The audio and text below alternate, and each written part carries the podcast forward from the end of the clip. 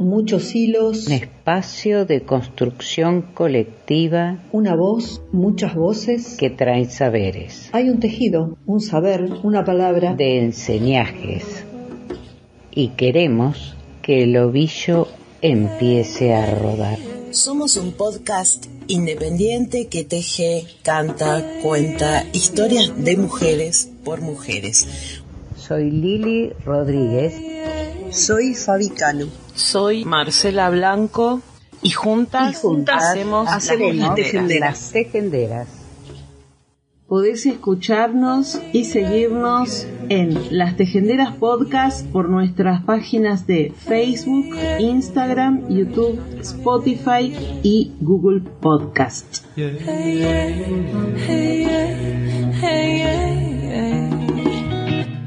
Buen día a todas, a todos, bienvenidas, bienvenides a un nuevo episodio de Las Tejenderas Podcast, el número 131 de nuestra cuarta temporada.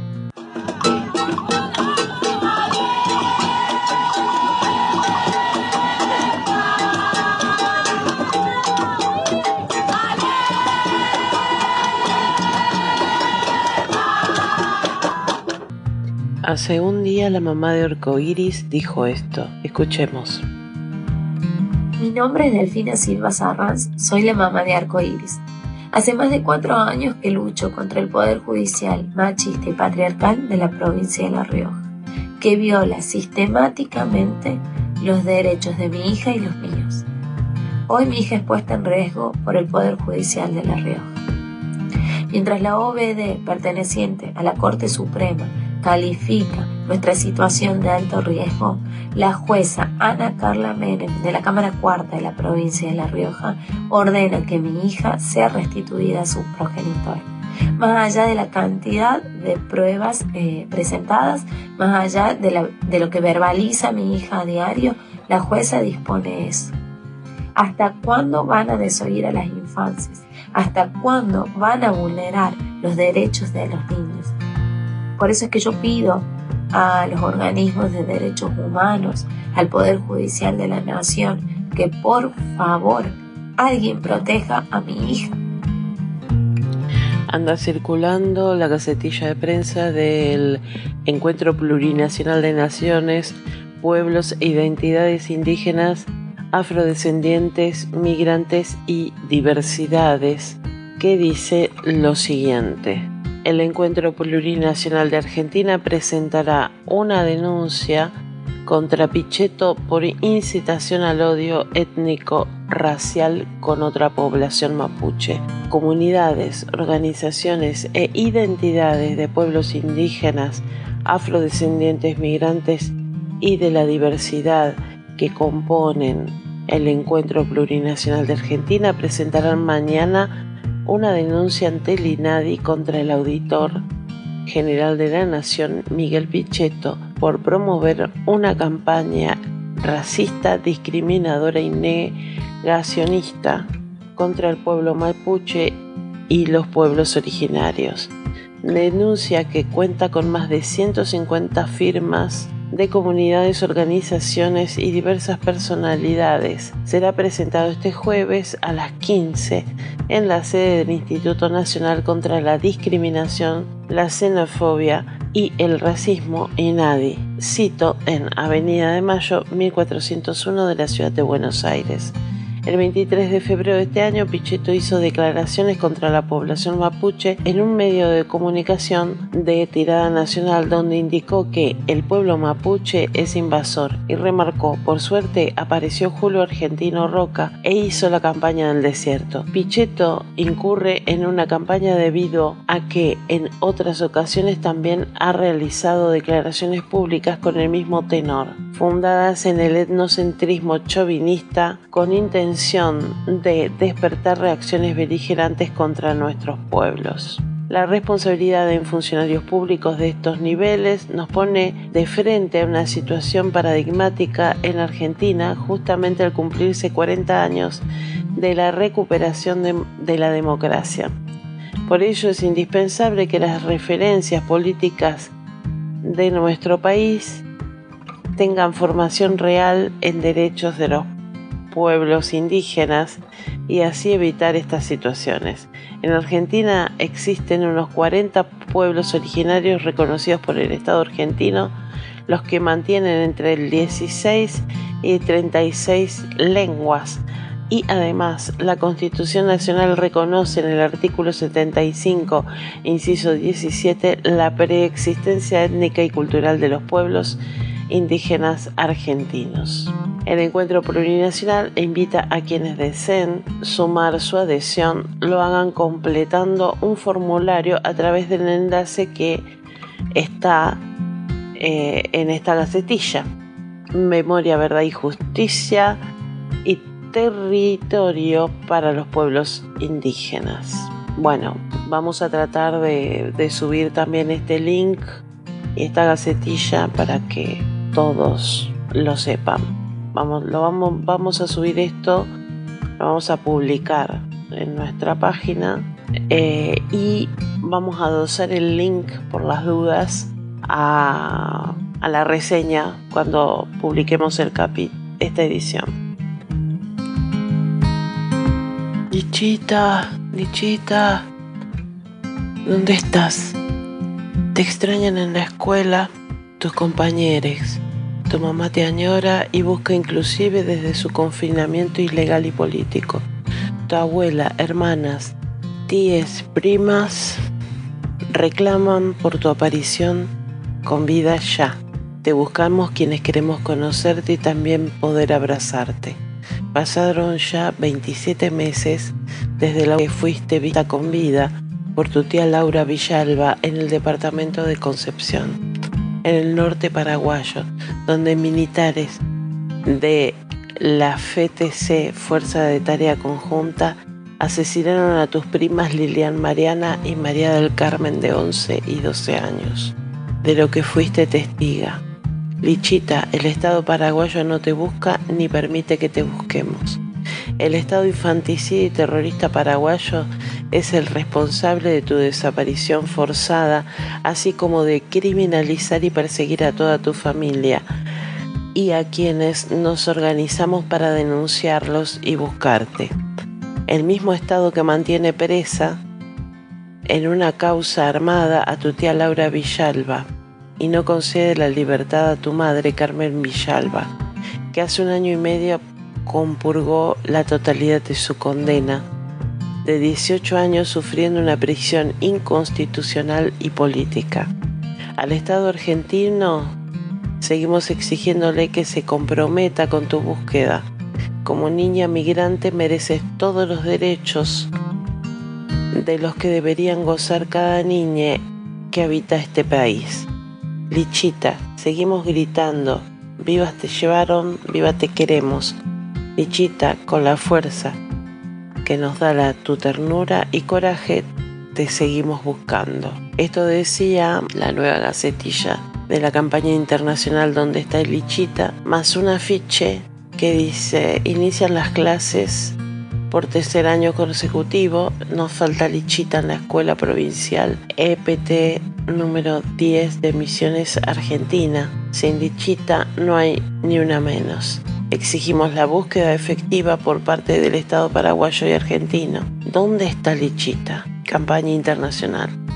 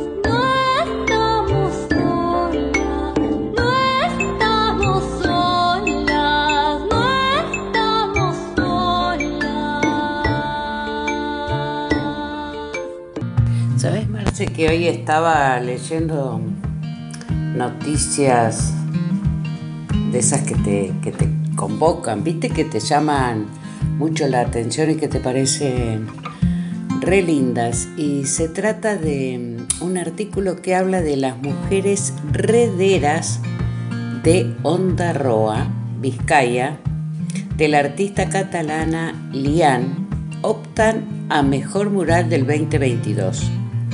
Ese es el título y el, el, mural es bellísimo. Y la artista mm, catalana, eh, nacida en Estados Unidos, Liane Montserrat, es autora de uno de los 10 mejores murales del 2022, según reflejan las votaciones en la web especializada en arte urbano Street Art City, que busca la mejor creación en esta disciplina entre 100 candidaturas de todo el mundo. Esta obra rinde homenaje a las mujeres rederas que tejían con sus manos las herramientas de trabajo de los pescadores y se encuentra en la localidad vizcaína de Ondarroa. Bueno, y en este mismo en este mismo evento Argentina se llevó un premio en Street Art City, un concurso de arte que reconoció los mejores murales a nivel internacional. El mural del artista Martín Rod, Ron Travel Study participó del certamen anual de arte en representación de Argentina. En este mismo compitió por el primer puesto contra otros países tales como Países Bajos y España, en tanto logró una excelente posición gracias al voto del público. Se trata de una de las dos piezas que Ron pintó en la Universidad de Lomas de Zamora con motivo del cincuentenario de la Alta Casa de Estudios.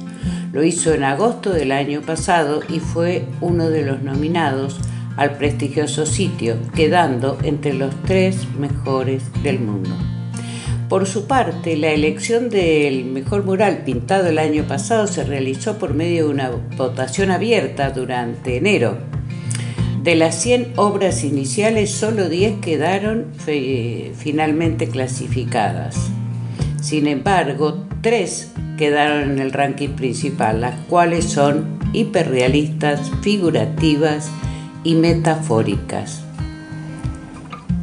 Caspar van Lyck y Neil van Swamen de los Países Bajos fueron la dupla ganadora del primer premio del concurso al mejor mural 2022, que se dio a votar entre 10 obras de arte urbano seleccionadas, mientras quedó segundo el argentino Martín Ron y el tercer puesto la española Lian, de la que recién te contaba.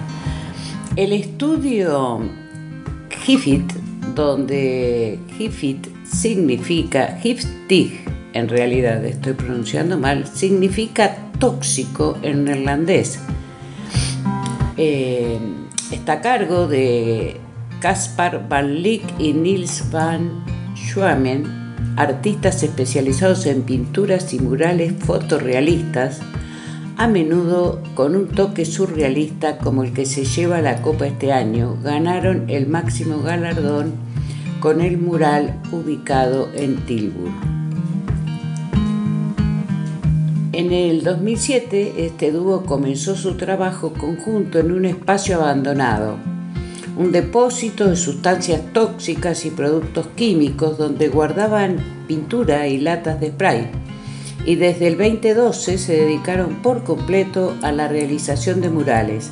En noviembre finalizaron la obra encargada por la CBB Ecologit, empresa proveedora de materias primas recicladas para la industria, con una imagen que la representa. La obra de Ron está situada en el ingreso de la Biblioteca Central de la Universidad y retrata el espíritu y valores que comparten los estudiantes de las universidades de nuestro conurbano bonaerense, siendo en esta oportunidad la imagen de una estudiante que lee, aprovechando el tiempo para repasar apuntes en un colectivo lleno. Celebrando el arte callejero más popular en todo el mundo, votado por la mayor comunidad de arte callejero del mundo.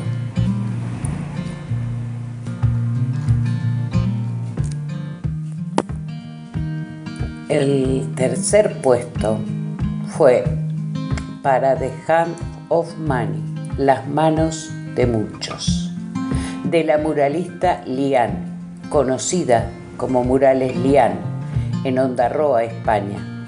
Se trata de un homenaje a las manos de las mujeres del lugar, a las tejedoras, dos manos que tejen una red con lanas de colores realmente bellísimo, bellísimo y, bueno, y tiene mucho que ver con, con nuestra ideología, con nuestra manera de ver la vida, con, con, las cosas que pensamos justamente en las tejenderas, ¿no? En las redes, en las redes, en las redes amorosas, en las redes que nos sostienen, en las redes feministas. Es realmente muy, muy, muy, muy bello ese, ese mural. También el de, el de Ron, el de la universidad, es, muy bello. Esta, esta joven estudiante eh, repasando en, en, un micro, ¿no? Bueno, así que eso te quería, te quería contar. Y seguramente podríamos, podríamos ver cómo poner, digamos, en nuestra página de Facebook el, la página, el sitio donde pueden disfrutarse visualmente estos murales.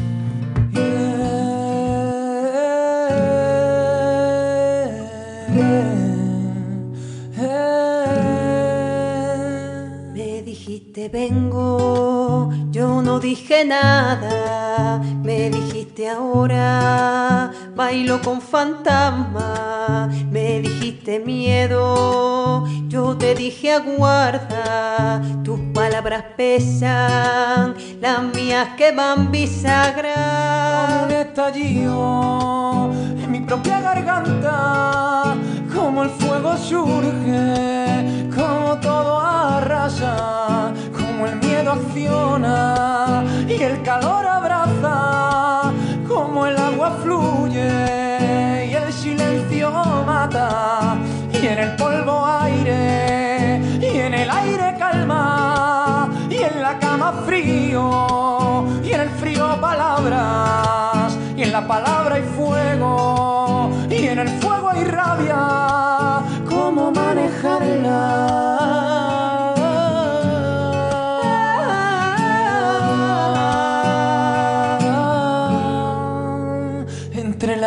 el miedo, el enfado, entre la alegría y el desagrado, está la sorpresa de tenerte al lado, compañera intensa.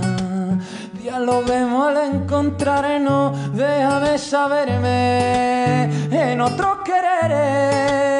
Déjame que sueñe todas las formas e identidades. rompiendo mis límites. Emocionales como un estallido en mi propia garganta,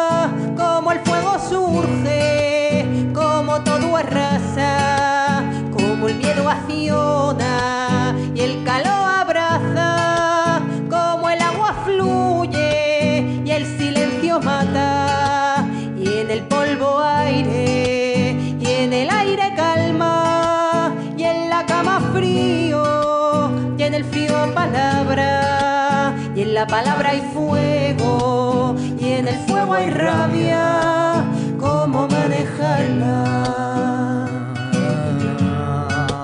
como un estallido en mi propia garganta, como el fuego surge, como todo arrasa, como el miedo acciona y el calor abraza, como el agua fluye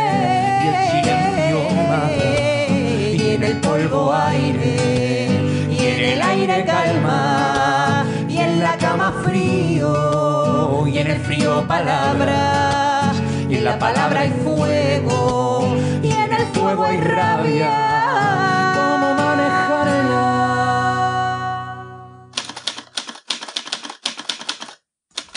Quien escribe un texto, teje. Texto proviene del latín textum, que significa tejido. Con hilos de palabras vamos diciendo, con hilos de tiempo vamos viviendo. Los textos son como nosotros, tejidos que andan. Eduardo Galeano.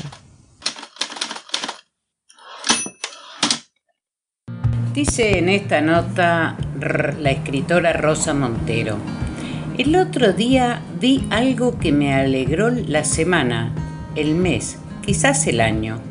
Desde luego, cada vez que lo recuerdo se me pone una sonrisa en los labios. Acabo de estar de vacaciones en una ciudad costera portuguesa, en la que una mañana, paseando a mi perra, me encontré con una carrera popular.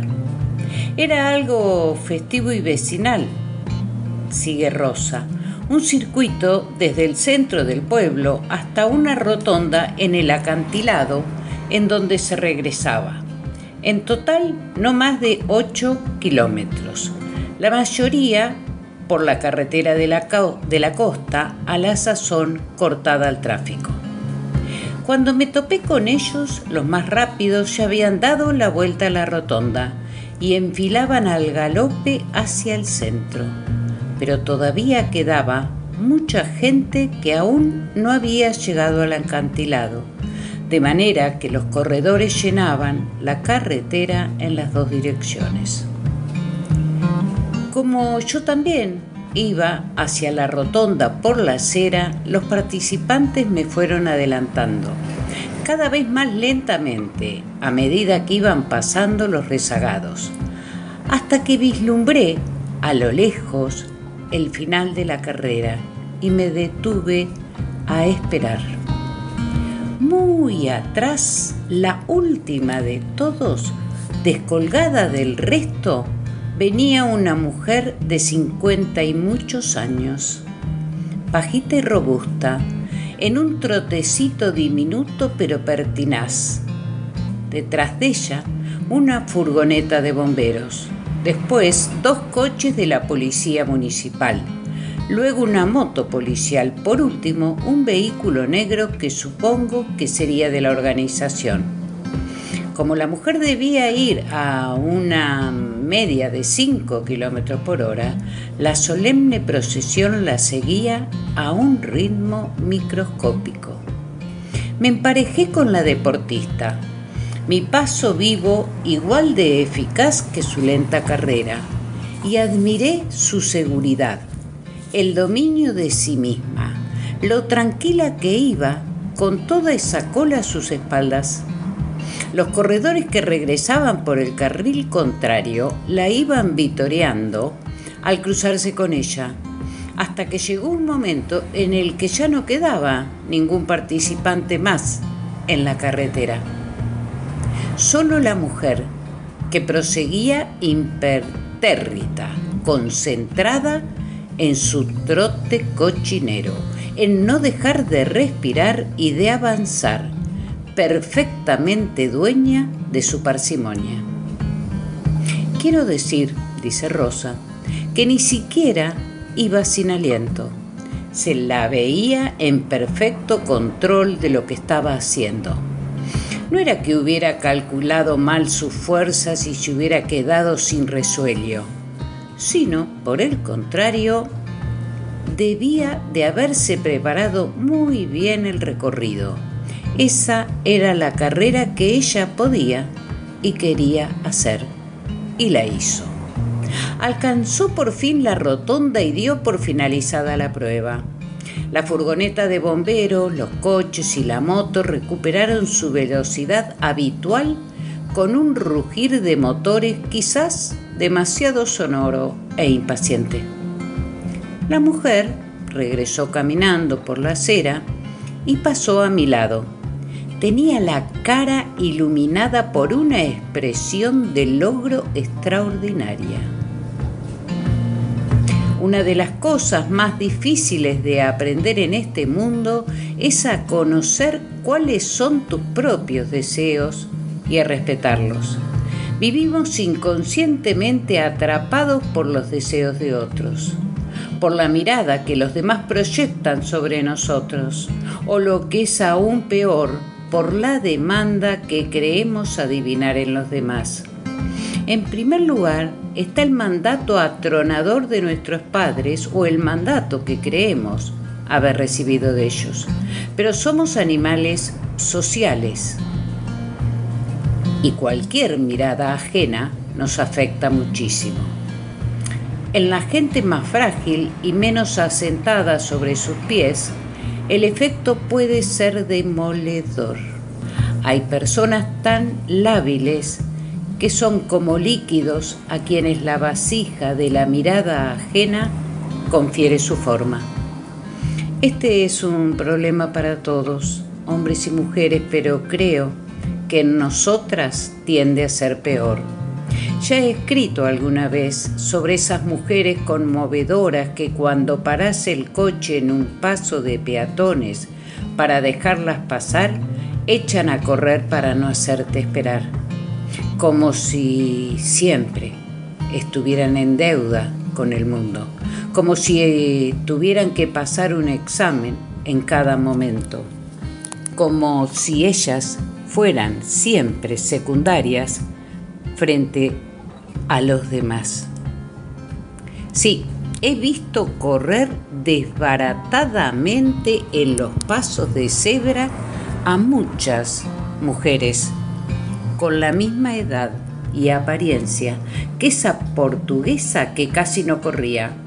Hace falta un temple singular, una sabiduría colosal y haber vivido mucho y aprendido de ello para ser capaz de mantener ese trotecillo minúsculo y sereno. Toda sola tú frente al gentío, mientras tantos te miran y la cola de coches oficiales se agolpa a tu espalda. Y seguir, y seguir, y seguir hasta conseguir cumplir tu deseo. Yo no hubiera sido capaz.